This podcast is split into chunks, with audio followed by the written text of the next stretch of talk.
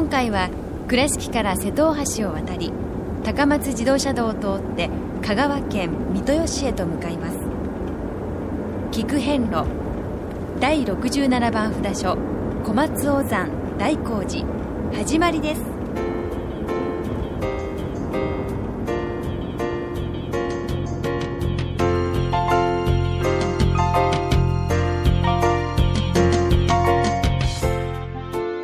聞遍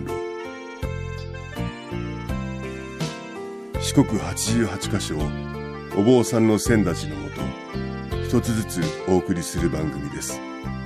出演は倉敷中島・高蔵寺住職の天野幸雄さん。落語家で矢掛町国正寺住職の桂米広さん。そして杉本京子さんです。この番組は仏壇仏具の法輪と J チョイス構造寺倉敷倉歯科以上各社の提供でお送りします。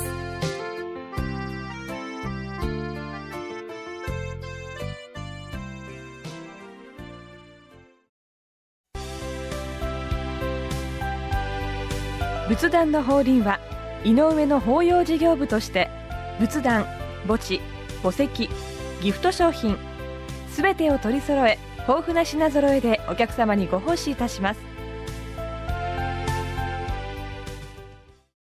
懐かしい昭和の倉敷。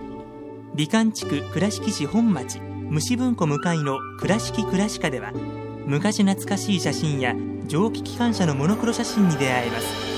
オリジナル絵はがきも各種品揃え手紙を書くこともできる「倉敷倉歯科」でゆったりお過ごしください。高蔵寺は七のつく日がご縁日。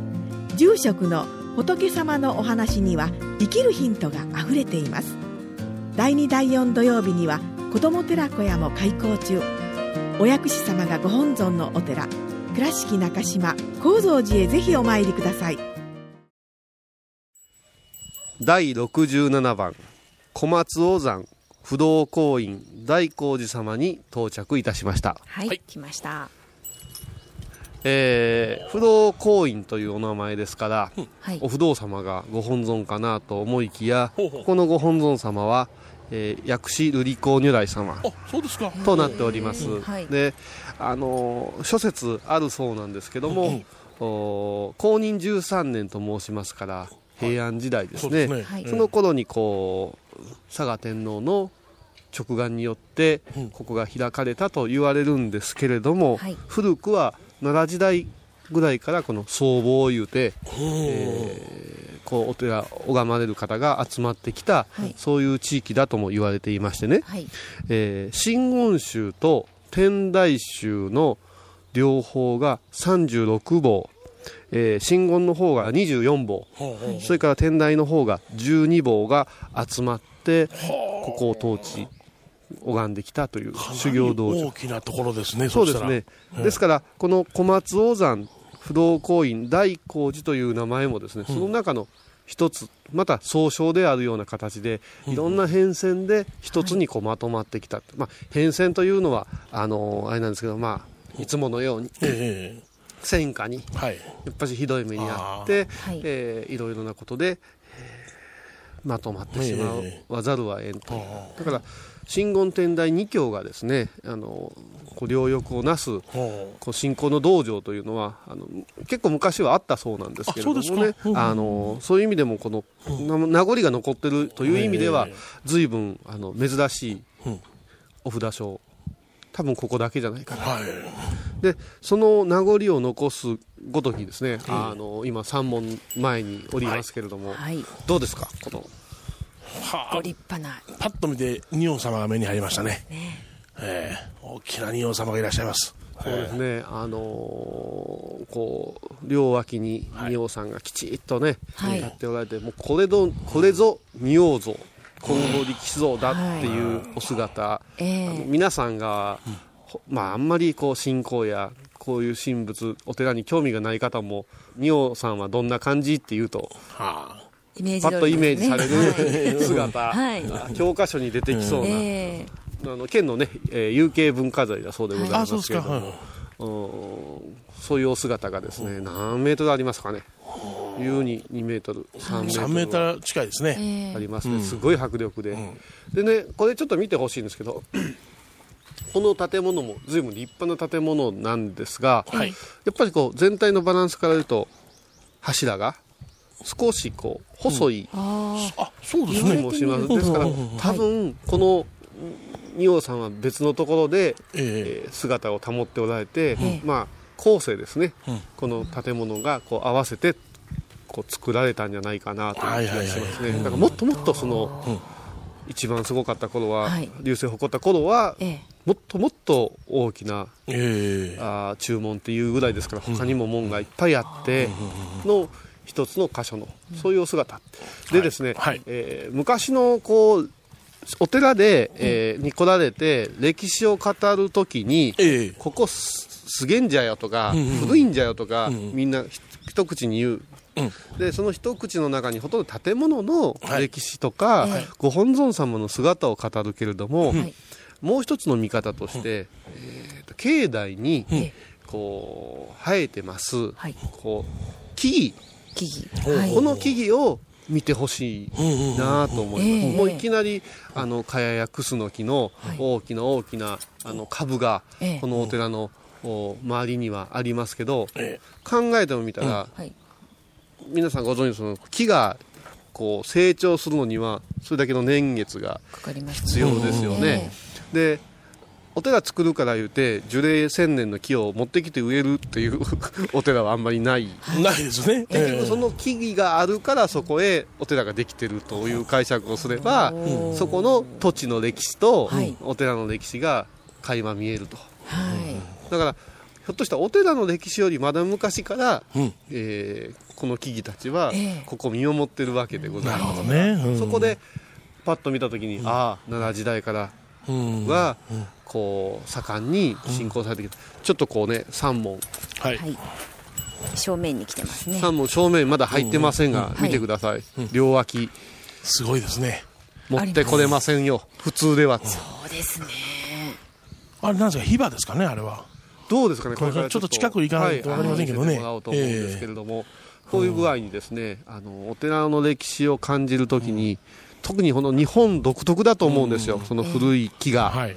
歴史をかけて、この気候にあって、こんだけの大木がね、ええ保たれるというのは日本独特の風土なんですけど、お寺をお参りされるときに、まあ、いろんなもので感じてほしいけど、おぜひね、あの大木で、ということはですね、あのー初めから木があって、お寺が建てられるような条件が揃っておるというと、はい。その木々がですね、えー何年後かにこのような大きなお寺が来るんだよということを想定して、ここだよ、ここだよって呼んでくださってるような、だから、気もしますね。神仏がええ。一つになったっていろんな説解かれますけどええ。もともと日本は神の国で、うん。木に神が宿るなんて言うで、うん。言うじゃない、その時に、えーここをお寺どうぞっていうのは、その神様も認めてくれてどうぞという、はい。もっと言ってしまえば仏像がもともと日本に入ってきた時は、あの鋳造というかこう鉄やそういうもので石で作ってたっていうんですけど、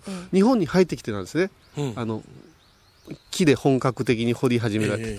じゃあその大きな仏像を掘る時にええ。大きな木がないとダメじゃない？そうです。ただこの大きな木はほとんどが神として崇められてた木なんですね、ええ。それを切って仏像仏の姿に彫らせてもらうことは神も認めて一つになったよという説も説かれる方がいらっしゃる、うん。だからあの本当におっしゃる通りでここへどうぞという清めというか、うんはい。お導きがあってのことですからそういうことを味わうものすごくね、うん。最近はい。大きな伽藍を整備された五老僧がポソッとおっしゃったのがほう。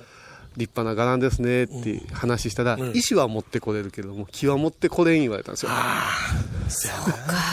っしゃる通り。ね、そうで今、ええすごいところへお寺を作ろうとしても、大体そういうところはもう今はそういうことを手を入れちゃいけないところになってますから、土地はあって建物はあっても、その歴史の重みというのはやはりね木だなと思うんですよそういうものを今日は楽しみたいなと思いますね。はい、えー、3問をね、えー、くぐらせていただきまして、はい。今、あのー20メートルほど歩きまして、ええ。正面に石段を見上げながら、はい。えー向かって、えー右側手になりますか。先ほど湯野弘さんがおっしゃった茅じゃないっかやでしたね。でしょ？大樹がはい。お見事。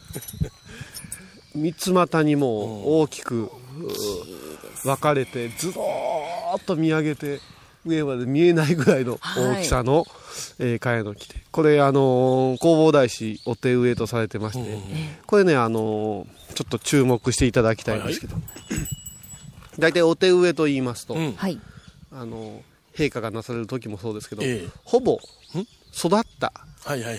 幼樹と言いまして、小さなあの5、6年のぐらいぐらいの、ええ。もう育ったものをあお手植えなんですけど、はい。ここでちょっと注目をしていただきたいのがか茅の種子を植えられたという伝えが、ですね。うん、だからいかにこの土地があのひこう肥沃で、そしてこう期待でね、あのーちょっとあはっきりしたことがあれなんですけど高野山修行時代にね、はい。あの果物やいろんな小豆やお供え物をするんですけど、一番珍重されるお供え物がはい。茅の実と伝えられて、はいはいはい。いい茅の実入ったよ言うて、うん。おばちゃんたちが持ってきてくれるんです、うん。まあ茅の実っていうのはあのアーモンドのね、ええ。はいあのどういうんですかアーモンドにそっくり。雫みたいな形になってるんですよ。そうですか。でこれをですね、はい。あのお供えするとええ。神さん喜ぶんや言うて高野山ではね、はい。あのおじいちゃんおばあちゃんよくくれくださる。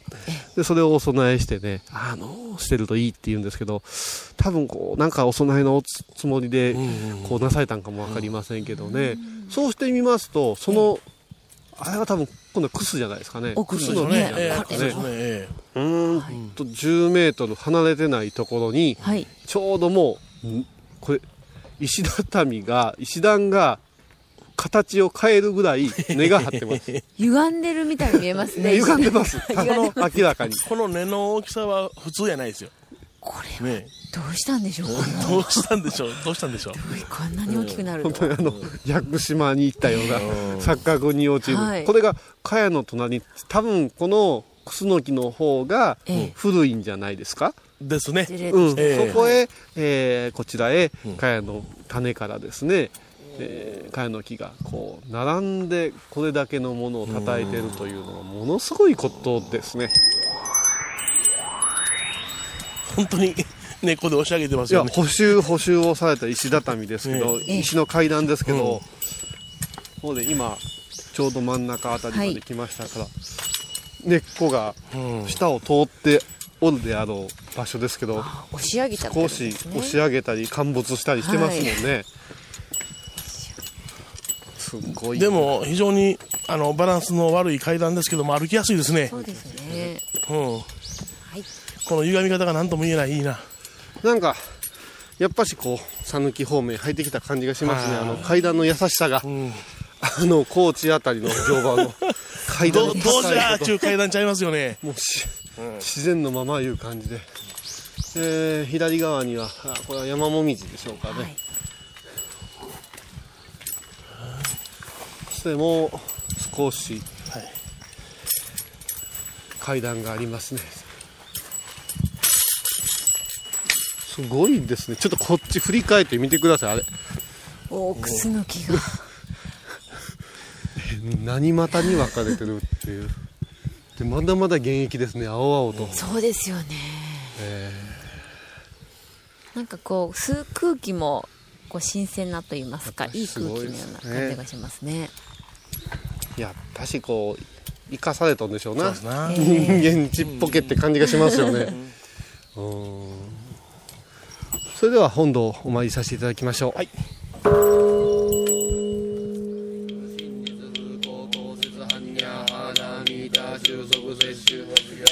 ャテハラギャテハラソギャテボジソアカハンニャ神陽第67番大光寺ご本尊。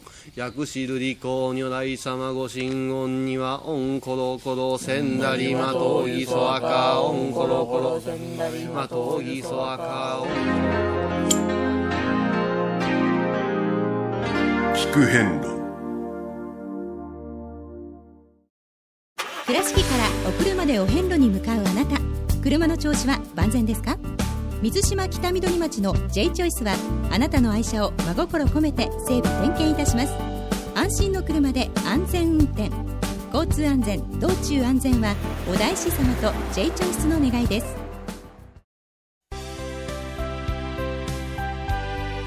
仏壇の法輪は井上の法要事業部として仏壇墓地墓石ギフト商品すべてを取り揃え豊富な品揃えでお客様にご奉仕いたします。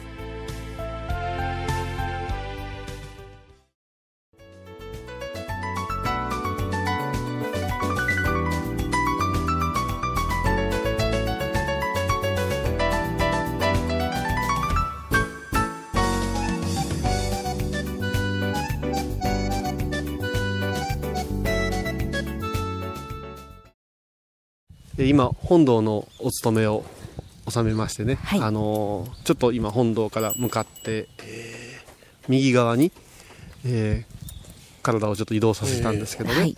そうしますとずーっと円伝いに一つお堂があってええ。大師堂って書いてるからね。あここかなと思ってええ。普通ならこうそうですよね。あれなんですけどね。よく見ますと天台指導になってるんですね。天台大師のね。天台大指導になってるんです、はい。で先ほども申しましたがこの36号あってこう天台宗とはい。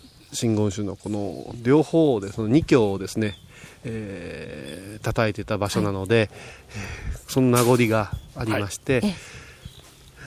天台大師も祀っていらっしゃるということになりますね。で、あの大師っていうとこう四国回ってるともうお大師様という言い方が、え呼び方が、はい。空海様を直接指すと思ってらっしゃいますけども、はい。えー二十数名ねそうですね。あの大師堂、あのこれは諸説あるんですけどね、23名とか25名とか。伝えられてるんですけど、えーそのご活躍なされたはい。祖師様やあのお坊様のに何々大師とつくことその中に弘法大師というお名前がはい。一番まああの大きく広まりまして、ええ。そこでお大師様というと四国では空海様を指すんですが、ええ。あの最澄様にも実を言うと最澄様の方が先ですね。そうですね。えーうん、大師号はね。ええ。伝行大師様はい。最澄さんっていうお名前がありまして、えだからお大師様というお名前が、えー弘法大師空海様だけを指すものではなくてええさまざまなご活躍の方お嬢様にはい。何々大師がついておるということをちょっと覚えておいてもらって、はい。で今日これから、えー略儀ではありますが、はい。天台大師様も手を合わさせてもらって、それからお大師堂に参りましょう。はい。聞く遍路。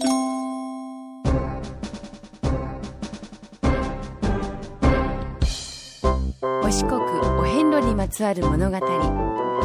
今では見られない風景を織り込んで今では語られない伝説をお届けします創作小話「デコボコ同業記」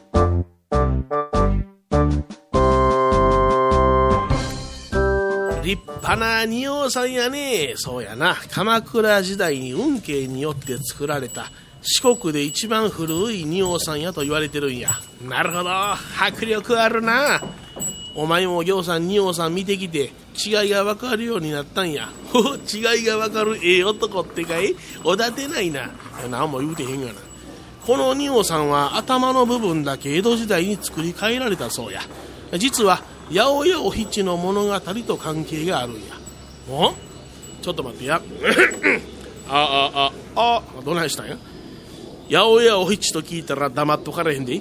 お知ってんのかい？知らいでかいなおい芝居やからくりでよう見たがな。おお覗きからくりか。懐かしいな。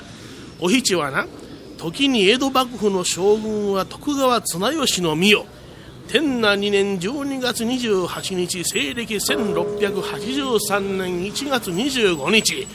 江戸の大火事別名天那の大火で旦那寺駒込の吉祥寺に避難した折。そこの寺子将吉三郎と恋仲になった。お喋りようが変わったな。お七は岸三郎に会いたくて会いたくて仕方がない。そこは裏若き娘の愚かさ。同じような火事を起こせば吉三郎に会えるであろうと思い翌年その寺子将との再会を願って町に火を放った。鶴屋南北の芝居では町は炎に包まれここぞとばかりに火の見櫓に登り太鼓を叩こうとする日の宮蔵の段は名場面。人形ぶりであああの太鼓の鳴る時にはまちまちの木戸も開き吉祥寺へも行かれるとのこと。打てば聞こえる櫓の太鼓。とってちんりんとってちんりんとってちんりんとってちんりんとっちとっちとっちとっち。はしごを途中まで上がっといっていっぺん落ちる。あずるずるずるずるおおしゃがみ込んでしもうたで。はよ登れ思ていじいじすんねん。手に汗握るで。せやけど八百屋を七マニアとしたらほんまのことも知っとかなあかん。事実は火事にはならなんだんやな。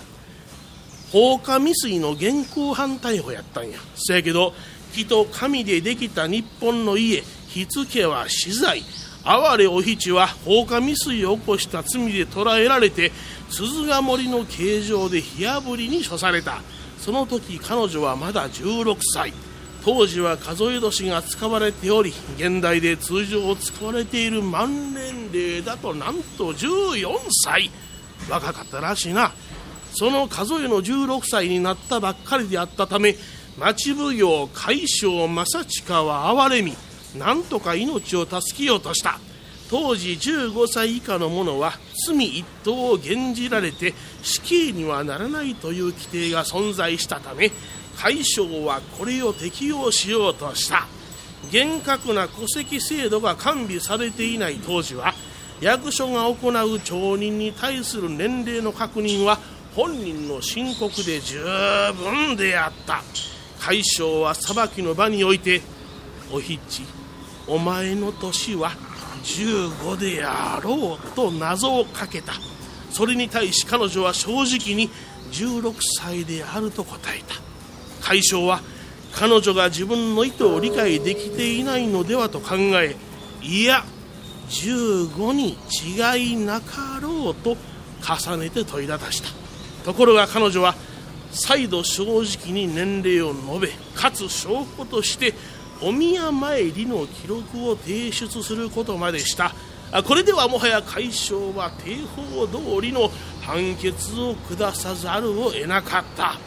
おいおいおい唇噛んでからにおでんま町より引き出されおい先には生殺神登りおい同心より気を共に連れ裸馬にと乗せられておりゃ白い襟にて顔隠す声見る影姿が人形町のあほりゃ今日で命が終わりちょ今どんどんと渡る橋あこりゃ悲しい悲しの涙橋。ほい品川ジョロシュも飛んで出る。あほい。おいおい今度はからくり語り出したでこれよりかかると天下の塩木は鈴ヶ森じゃ。どうじゃどうじゃ。ここ怖いね。ほい。市長予報は竹洗い。はほりゃ。中に立ったる火柱の。うわ怖い。ほんで仁王さんとどんな関係？いやいやあのなその吉三郎がな仁王さんの首を四国中肝心に回って、えー、修復したらしいと伝えられてるだけのこっちゃ、うん、もうええわ。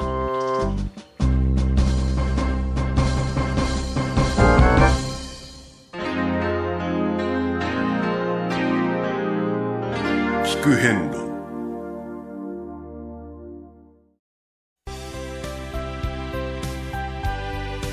仏壇の法輪は井上の法要事業部として仏壇墓地墓石ギフト商品すべてを取り揃え豊富な品揃えでお客様にご奉仕いたします。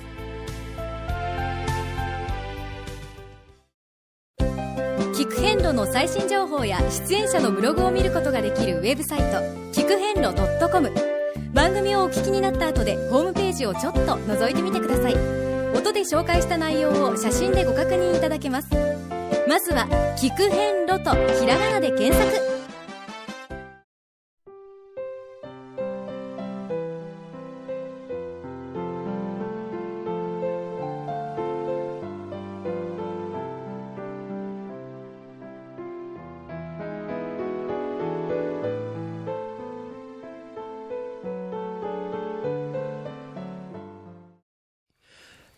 えーお参りを収めて、えー今また再び三門の、はいお内側の方ですけども、はい戻ってまいりました。ええーいかがでしたか？ー気持ちがいいですね。ねえ。この、なんていうんですか、あのー森林浴というんですか、あの、一般的には。よく言われるじゃないですか。はい。はい。それが凝縮された空間じゃないですか？常緑ですね。常にこう、青々とした木々に囲まれた、はい。えーちょっと今季節は寒い季節にお参りしてるんですけども、本当に青々と、それで鳥の声がはい。絶え間なくですね。はい。なんかこう、お寺の整備の仕方もね、模範的な、本当に気持ちのいいね、はい。あの木造は木造できちっとね、あの丁寧に補修されて、ええ。それから雪届いてますね、お手洗い等も本当に気持ちよく、はい。あの綺麗にしていただいておくと、うん。やっぱし綺麗に使おうというあこう努力がこちらにもはい。出始める、であどこかやっぱしもう車でもそうです。傷がついたからもういいや思うとどんどんこう粗末になっていくじゃないですか、えやっぱりこれだけねキリッとこう引き締めていただいておくと、はい。ああ霊場へ来たなというありがたさが、なんか3人ともねお勤めの後に気持ちいいなあ いう、なんかそういうことが、ええあの、言葉が出るというのは、やはりここのね、はい。歴史とその信仰の厚さに裏付けされたものかなと感じましたね。はい。さて次回は、第68番、七宝山神念院様にお参りいたします。はい。この大光寺様からは約10キロ、歩くと2時間40分、車で20分の道のりとなります。次回は第68番神念院様にお参りいたしましょう。菊遍路今回は第67番札所小松尾山大光寺をご紹介しました大光寺は香川県三豊市にありますでは倉敷からのルートですまず瀬戸大橋を渡り高松自動車道の讃岐豊中インターチェンジで高速道路を降ります。国道11号線を南に2キロほど進み元台交差点を左に曲がってください。そこから3.5キロほど進むと山本町の商工会や支所がありますのでここを右へ。この道路が国道377号線と合流したあたりがちょうど大光寺の麓になりますそれでは次回も一緒にお参りしましょう